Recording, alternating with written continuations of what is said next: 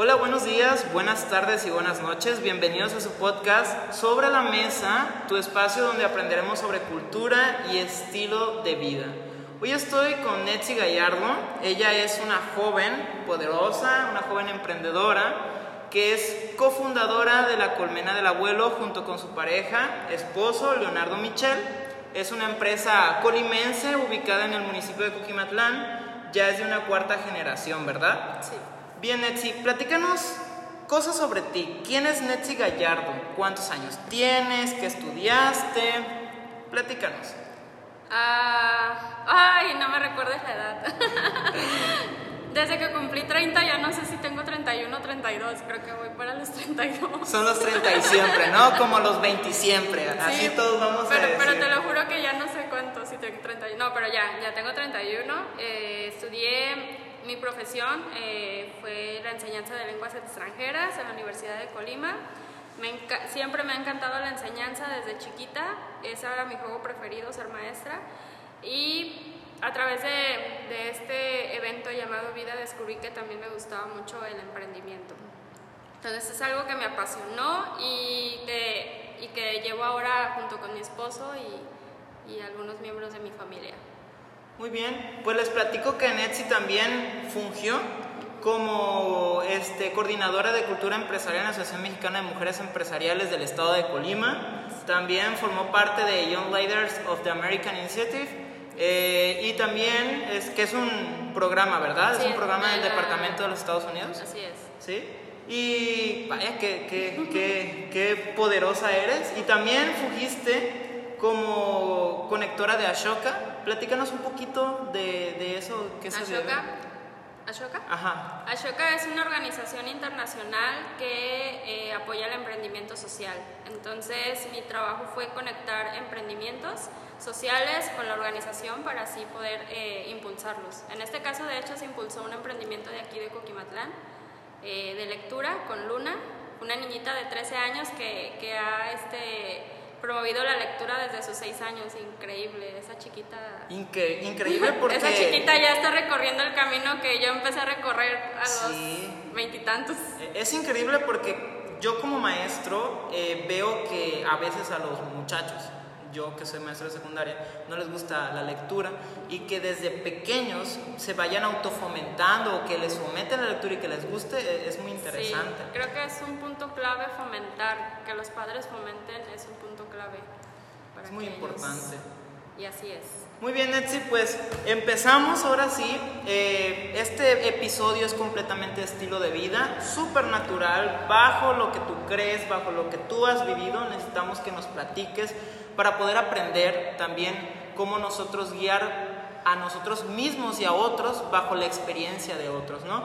Por ahí dicen que hay alguien que ya recorrió el camino y que nosotros lo seguimos porque sabemos que podemos llegar a más, ¿no? Entonces la primera pregunta, es una pregunta difícil, Sí. ¿sí? Entonces hay que ser muy abiertos. Para una mujer, ¿qué significa el poder? Sí. Te comentaba hace un momento, poder es una palabra, vaya, poderosa. Sí, muy grande, muy amplia. Muy, muy, este, em, ah, imponente. Ajá. Entonces, tú, yo cuando, cuando me, me preguntaste esto, luego, luego en mi mente fue eh, que poder es más que nada ese dominio propio que tienes de tu persona, que es una tarea constante de siempre, no es algo que, se- que ya lo lograste y ya. No es algo que nace, ¿verdad? es algo que se forja. Se trabaja, exactamente. Y es de siempre, todo el tiempo. Entonces, para mí poder es eh, eso, tener ese dominio de ti, tener ese conocimiento de ti. Yo creo que esa es la base. Ahora sí que, como decían por ahí, ¿no? El, el- el conocimiento es poder, ¿no? Sí. Porque al final de cuentas, del conocimiento derivan todas las clases de poderes. El poder emocional, el poder adquisitivo, porque si tienes la inteligencia, sabes hacer negocios. Si tienes la inteligencia emocional, sabes cómo ayudar a otras personas y, pues, ¿por qué no decirlo? Perjudicarlas, ¿no? Sí. Muy bien, entonces continuamos. Eh, ¿Cuál es la principal razón de que una mujer mexicana, y vamos a hablar también de hombres, pero de una mujer mexicana se empodere? O sea, ¿qué es lo que una vez en la mañana se despierta la mujer y dice voy a hacer esto y esto y se empodera? Ok, creo que tengo dos puntos ahí. El primero, como lo dijimos anteriormente, es el saberse capaz de, de realizar algo, de, de, no sé, es el saberte capaz de conocer tus habilidades, de conocer tus, eh, tus áreas de oportunidad también, eh, tu propósito de vida, se habla mucho siempre del propósito de vida, entonces esa es una y la otra... Eh, ah, se me fue. la principal razón de empoderamiento. Y la otra creo que es vivir tu propósito. Ok. Entonces es algo mm, complicado en sí, Pero no imposible. pero no imposible. Y hay muchas eh, como herramientas hoy en día que te pueden ayudar a como irlo descubriendo.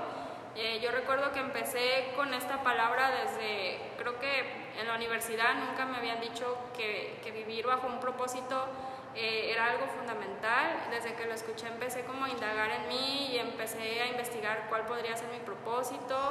O sea que, Y ha que, sido- que parte de, de ese empoderamiento es como la diversificación, o sea, como buscar dónde, eh, dónde es donde me siento más Sí, cómoda o sí. cómodo.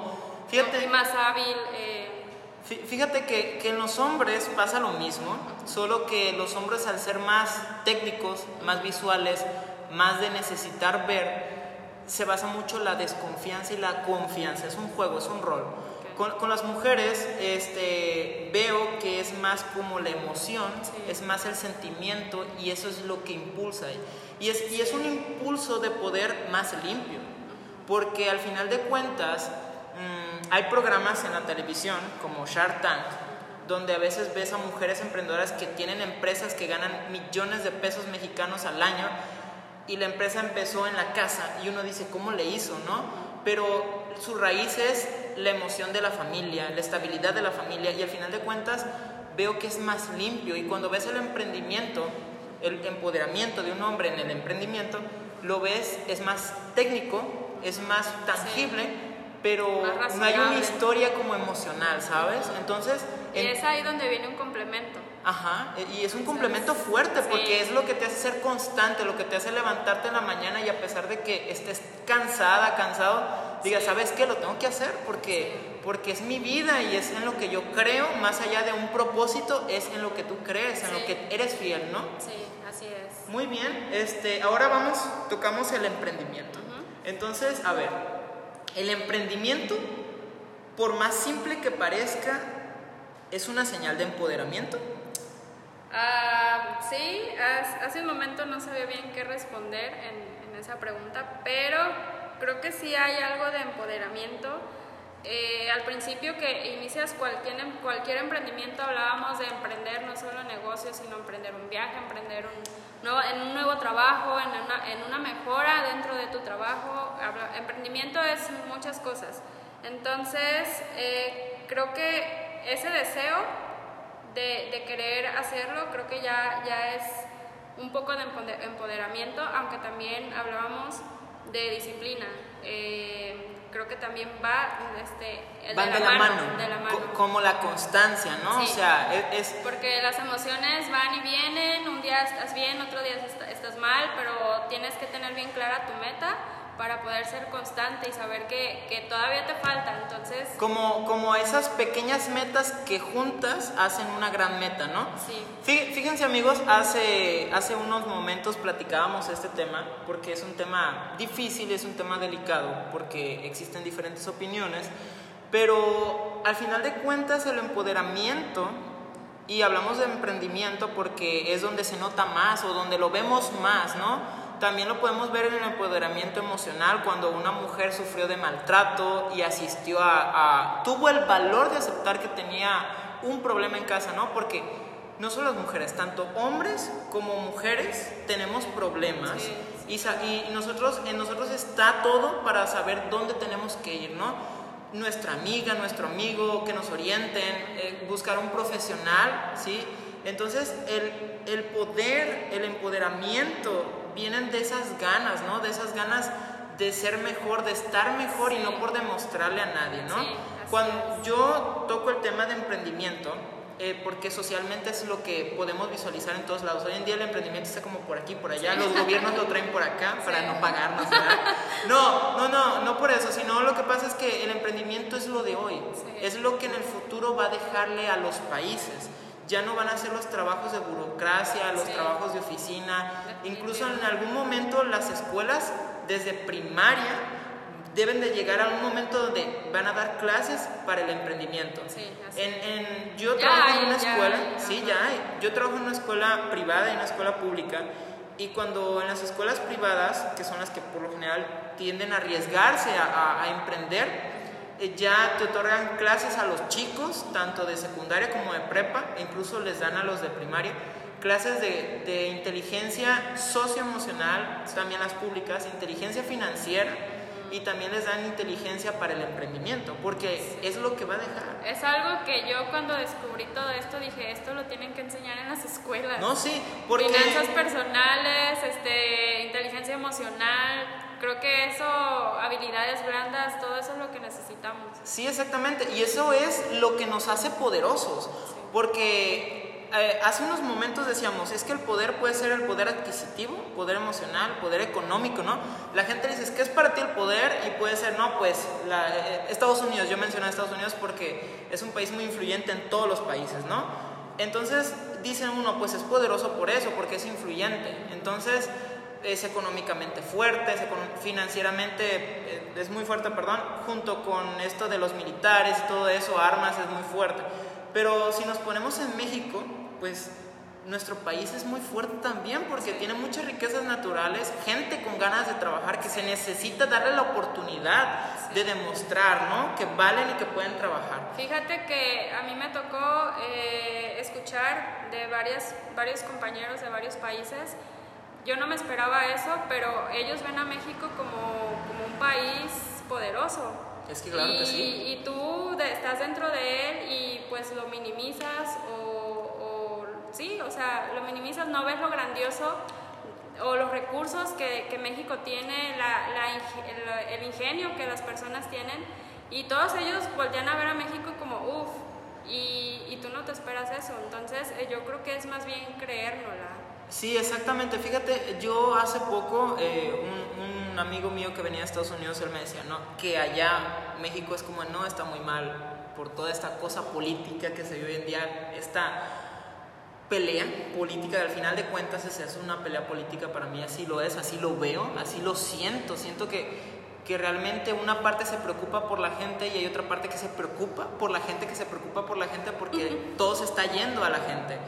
Pero al final de cuentas los gobiernos deben de formar las condiciones necesarias para que la gente tenga ese poder de hacer las cosas, porque es el error que comúnmente todas las personas tenemos con nuestras personas, con las personas de nuestra vida, por más romántico que se escuche, ¿no? Por ejemplo, papá y mamá que no quiere dejar que el hijo se vaya de la casa. Oye, espérate, no. Debe de irse, porque debe de aprender, ajá, debe de aprender a sentirse el poderoso y decir, ¿sabes qué? Me pagan nomás 4 mil pesos a la quincena. Yo tengo que ver cómo le voy a pagar la renta de 4 mil pesos y gastar la gasolina de mi trabajo. Sí, y eso forma el poder, eso, y la constancia de saberse administrar es un poder grande porque incluso el decir, no, no tengo que comprar esto, no lo ocupo, pues es bonito, no lo ocupo porque yo ya lo tengo, ¿no? Y si, ¿cuántas veces no pasa que quieres comprar algo? Es, la verdad. Empiezas a tener prioridades. Exactamente, incluso las prioridades son un símbolo de poder porque tú, aunque se escuche como raro, te autodominas, o sea, dices, espérate, no, porque está primero esto. Exacto, tener prioridades te ayuda a tomar mejores decisiones siempre. Exactamente. Y eso nos lleva a la siguiente pregunta. Difícil también. Y más por los temas sociales que hay. Sí. ¿Qué significa hoy en día, tú como mujer, ser un símbolo femenino y tú también cómo ves al hombre? ¿Cómo, tú crees que, que, los dos se relacionan y cómo se ven? ¿Para ti qué son? Es un símbolo de influencia, es un símbolo más bien de ejemplo pero sobre todo con las personas a tu alrededor.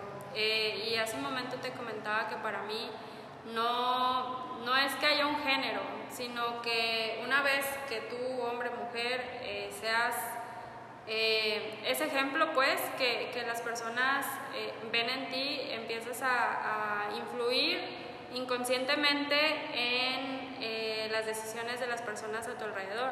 Es cuando te ven que lo estás logrando cumplir con tus metas y entonces inconscientemente los empoderas a ellos, a que ellos también puedan emprender y que puedan ver que es posible. Entonces, eh, es muy importante que, que, que, en ese ejemplo seamos congruentes porque, porque no sabemos cuántas vidas o cuántas eh, mentes estemos tocando, entonces es por ello que, que ser ya, ya cuando tú tienes un nivel de influencia es como, como tener esa responsabilidad de, de, poder influir de buena manera a las personas. Y, y es ahí, ah, perdón que te interrumpa, eh, porque se me da la idea. Sí, sí, sí. Y, y, es ahí donde entra también lo de más allá, como englobarlo, ¿no? Como en un ejemplo a seguir.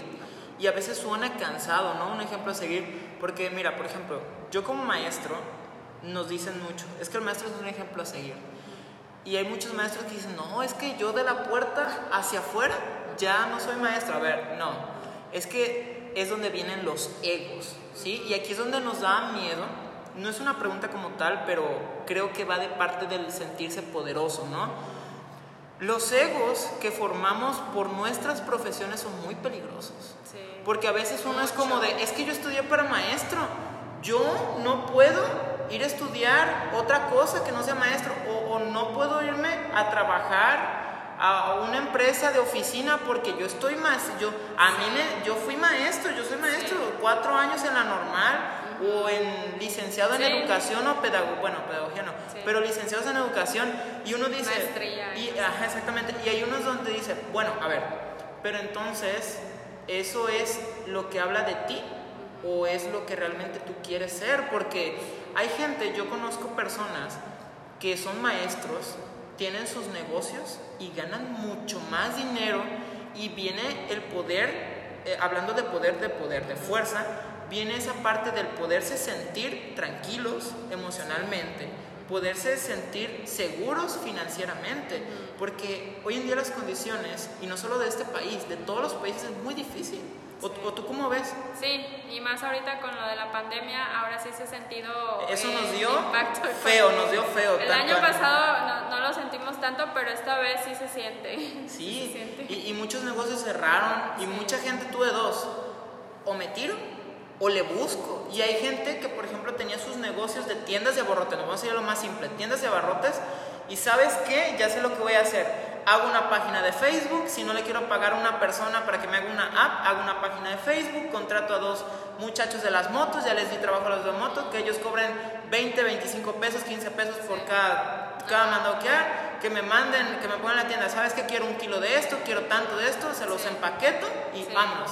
Y es donde las personas se empoderan y dicen, no, es que tengo que buscarle y me tengo que Es mover. que la crisis hace que busques ¿Sí no? nuevas posibilidades. Exactamente, o sea, y, y, es donde el símbolo del hombre y la mujer se convierte en un símbolo de influencia y debe de ser un símbolo de influencia positivo, Sí. porque al final de cuentas este planeta pues los pisamos todos. Así es. Y yo siento, y es delicado el tema, que nadie es más que otros, pero sí debemos de cuidarnos entre nosotros. Somos un todo. Yo he aprendido que somos un todo y aunque digas que, que esto a mí no me afecta porque eso es problema de fulano o eso a mí no me afecta porque está pasando en aquel país, aquí no, somos un todo. Al final todo influye eh, de alguna manera u otra, tal vez no directamente, pero sí indirectamente. Si tú sigues contaminando y dices, bueno, este es nada más una botella que tiré, ¿no? Pero miles de botellas se tiran todos los días, cada rato, y al final todo eso nos afecta a todos. Exactamente. El o cambio sea, climático está todo lo que da, la sequía, por ejemplo, a nosotros que somos... México, México es un país que siempre llueve. Sí. Y ya lo estamos viendo. Y la gente no entiende todavía la sequía, ¿eh? La, la La gente. sequía es algo que a nosotros como empresa nos ha afectado como no tienes No, idea. sí. eh, Y así a muchos agricultores, eh, hace poco comentábamos de un agricultor que perdió toda su cosecha porque no llovió a tiempo este año. O sea, la sequía está tremenda como no tienes idea. y es ahí donde, donde viene esta parte de innovación, ¿no? Sí. Y la innovación es parte del sentirse poderoso porque es donde le piensas, donde el Sí. conocimiento entra, el Sí. conocimiento es poder, donde el conocimiento entra y dice, ¿sabes qué? Yo como agricultor veo que no llueve, ¿qué tengo que hacer? Investigo en internet, me junto con un ingeniero para, ¿sabes qué? Existen esos tipos de rie- riegos, podemos poner... Sí. Y es donde viene todo este Y lo poder, de ¿no? hoy es la colaboración. No podemos ser individualistas. Nadie puede estar solo. Exacto. Hoy más que nunca no podemos pensar en individual. Todo es este, colaboración. Entonces, este.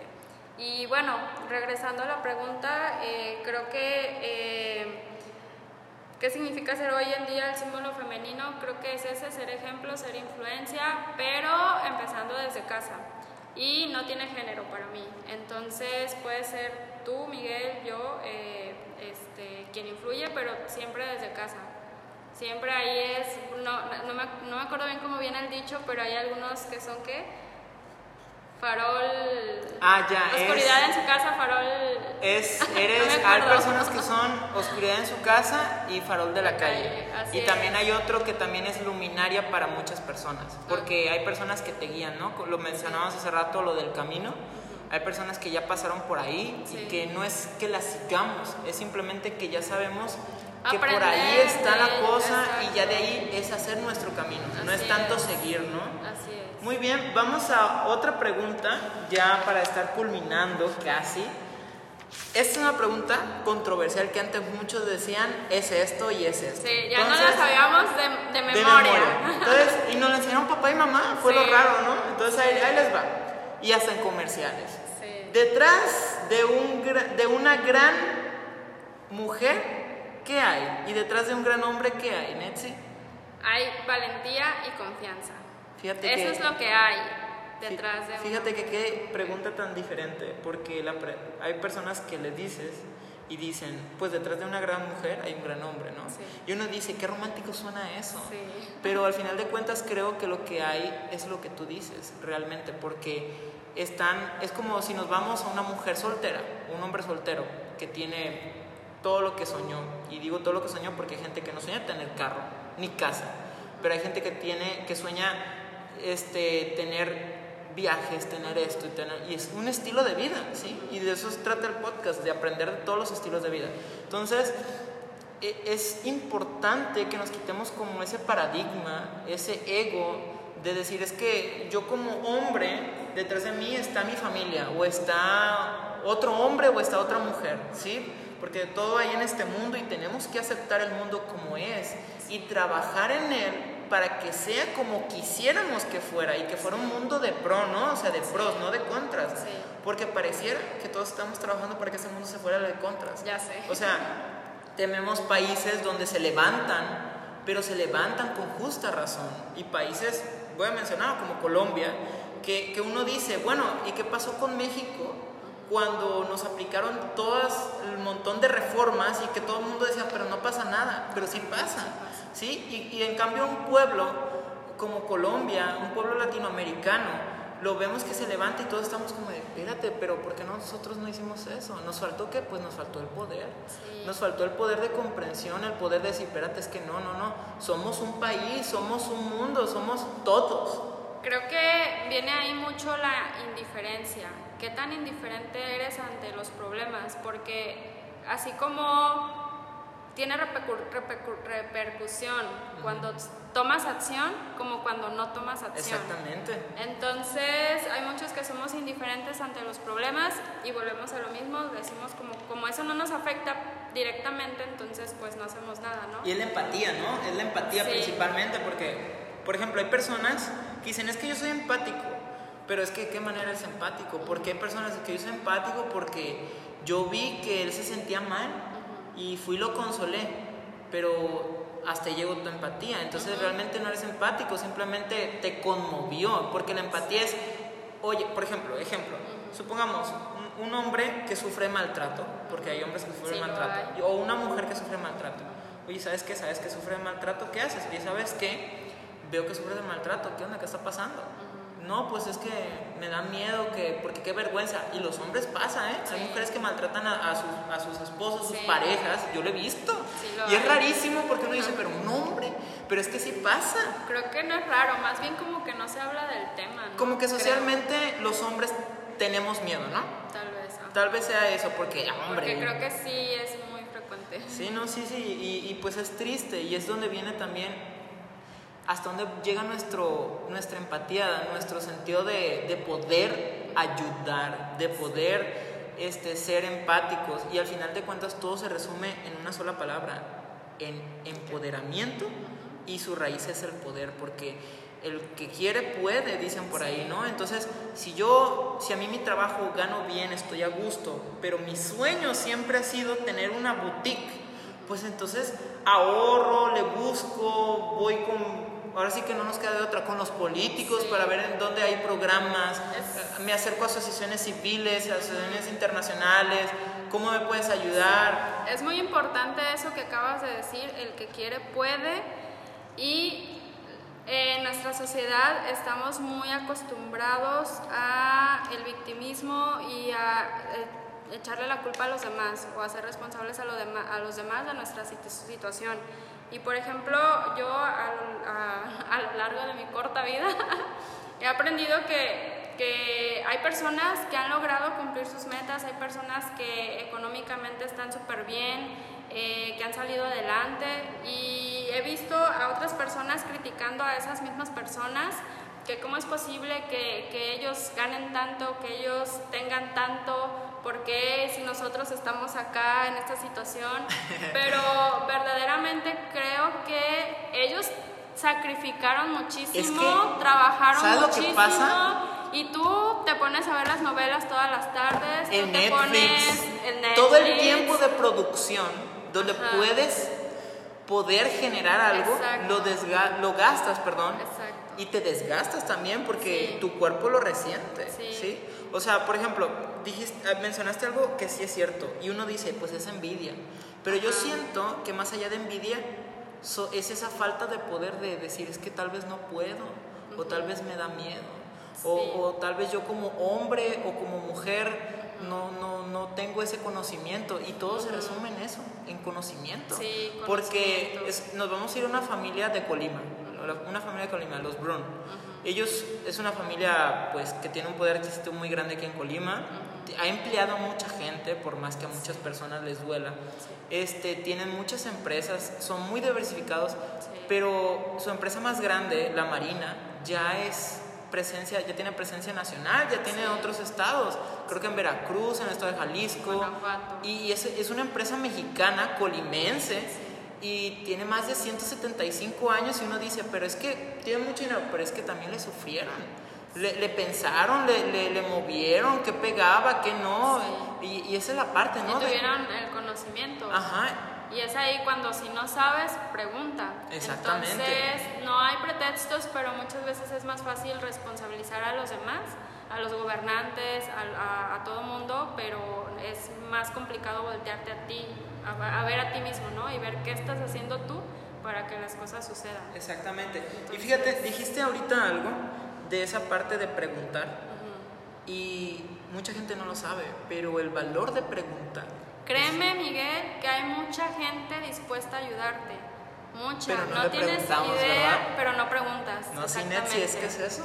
Tienes, yo conozco a mucha gente, y gracias a Dios nos hemos encontrado con gente dispuesta a enseñarnos, porque no creas que a nosotros nos falta muchísimo por aprender, pero gracias a Dios que nos ha puesto a esas personas en el camino y es cuando tú buscas, cuando tú buscas es cuando empiezan a, ponerse las condiciones en tu camino para que... Es como cuando la gente dice el universo se alinea, ¿no? ¿Verdad que eso no pasa solo? Una vez que tomas la decisión, todo comienza a alinearse. alinearse. Entonces, nosotros afortunadamente hemos conocido personas dispuestas a ayudarnos. Eh, híjole, hemos encontrado hasta inversionistas, no, no, esperábamos nosotros nada de eso, que a nosotros eh, por nuestra propia cuenta hubiera sido dificilísimo empezar y personas que nos siguen dando consejos. Entonces nosotros siempre tenemos que estar con, con, esa humildad de que no lo sabemos todo y que hay personas que ya recorrieron ese camino, que saben por dónde y es cuestión de preguntar. Exactamente. Y de verdad, no tienes idea de cuántas personas hay dispuestas a ayudarte. Y, y te digo, eh, y referente a eso, a lo de preguntar, hay muchas personas que se les hace difícil preguntar, porque son personas que dicen, es que yo lo sé todo. Y creo, creo que yo nadie... Ni Mira, hay una cosa muy importante aquí Mira tus resultados.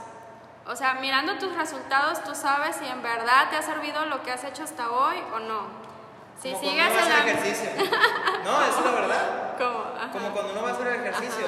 Si haces ejercicio en gimnasio, corriendo, donde quieras, y ves los resultados de que en cuatro meses te aventaste, cuatro meses, en, en un mes te aventaste cuatro kilos menos, Se y esos cuatro kilos menos los subiste en músculo, los bajaste en grasa y los subiste en músculo, y se nota, oye, pues eh, el símbolo de poder ahí viene, porque es Sí. como me siento más confiado, Sí. me siento más vivo. Tu autoestima No, mejora. sí, es, es que son muchísimas cosas. Entonces, este... Sí. Muy bien, y esto ya pues está acabando amigos, entonces nos vamos a la última pregunta. Y así, o sea, en palabras, en palabras, ¿tú cómo te empoderas? Yo me empodero. Tengo varias formas de empoderarme. A ver, cuéntanos. Pero una de ellas es hacer esto que me apasiona. De ahí sale la creatividad, de ahí fluye todo lo demás. Cuando estás haciendo lo que, lo que te apasiona, creo que, que, que de ahí se derivan muchas cosas. Hay, hay una manera, en, eh, una clave, una sugerencia de saber qué es lo que te apasiona. No sé si te ha sucedido a ti, pero he descubierto que cuando algo te apasiona, a mí me ha sucedido dos, No, tres sí. veces, sientes, se, se oye muy cursi, Muy romántico. muy romántico, escucha muy pero romántico. sientes que tu corazoncito brinca. No, es que es cierto, miren. Y que es como que aquí, aquí. Exactamente. Entonces, Es, es como cuando tienes una pareja. Ajá. Cuando tienes una pareja, tienes de dos. O trabajas en tu relación o trabajas en conjunto de la relación. Porque mucha gente dice, pero es lo mismo, no es lo mismo. Porque cuando trabajas en conjunto de la relación es, ¿sabes qué? Yo te digo a ti lo que me molesta de mí, cómo me puedo molestar. Y es una educación, ¿no? Y es el aprendizaje. Porque, amigos, es muy importante el aprendizaje.